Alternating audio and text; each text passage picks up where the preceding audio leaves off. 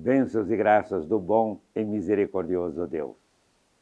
Evangelho de hoje, Mateus 20, 1 a 16a. Lemos. Com efeito, o reino dos céus é semelhante a um pai de família que saiu ao romper da manhã a fim de contratar operários para a sua vinha. Ajustou com eles um denário por dia e enviou-os para a sua vinha. Cerca da terceira hora, saiu ainda e viu alguns que estavam na praça sem fazer nada. Disse-lhes: Ide também vós para a minha vinha, e vos darei o justo salário. E eles foram. À sexta hora saiu de novo, igualmente pela nona hora, e fez o mesmo. Finalmente, pela undécima hora, encontrou ainda outros na praça e perguntou-lhes: Por que estáis todo dia sem fazer nada? E eles responderam: É porque ninguém nos contratou. Disse-lhes ele então: Ide vós também para minha vinha.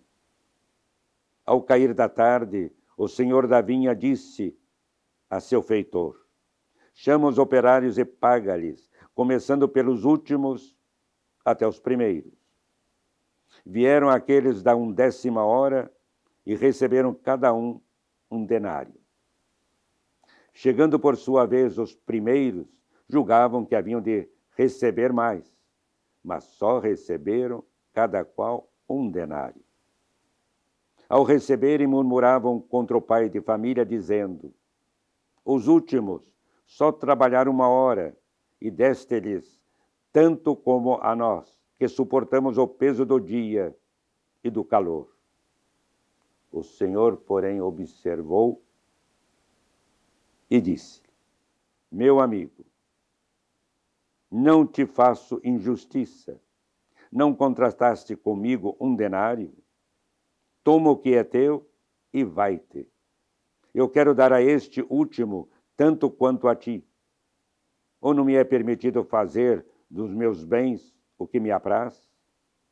Porventura vês com maus olhos que eu seja bom?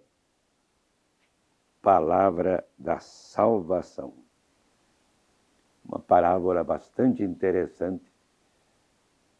Nós, primeiramente, olhamos e vemos, talvez, humanamente falando, a justiça distributiva, a justiça como nós entendemos, diríamos, mas quem trabalhou o dia todo vai receber o mesmo que aquele que trabalhou uma hora. É a perspectiva de uma possível leitura do texto. Mas há uma outra leitura, e é essa outra que Jesus destaca: que todos irão receber a mesma recompensa. Ele está se referindo a quem? Nós vemos os primeiros que chegaram que foram, foram tocados são os judeus, o povo judeu. Mais tarde vieram outros, e mais outros, e tantos outros. E aí todos iriam receber a mesma recompensa que é a comunhão de vida com Deus. É isso que Jesus destaca. E mais, para que eles compreendam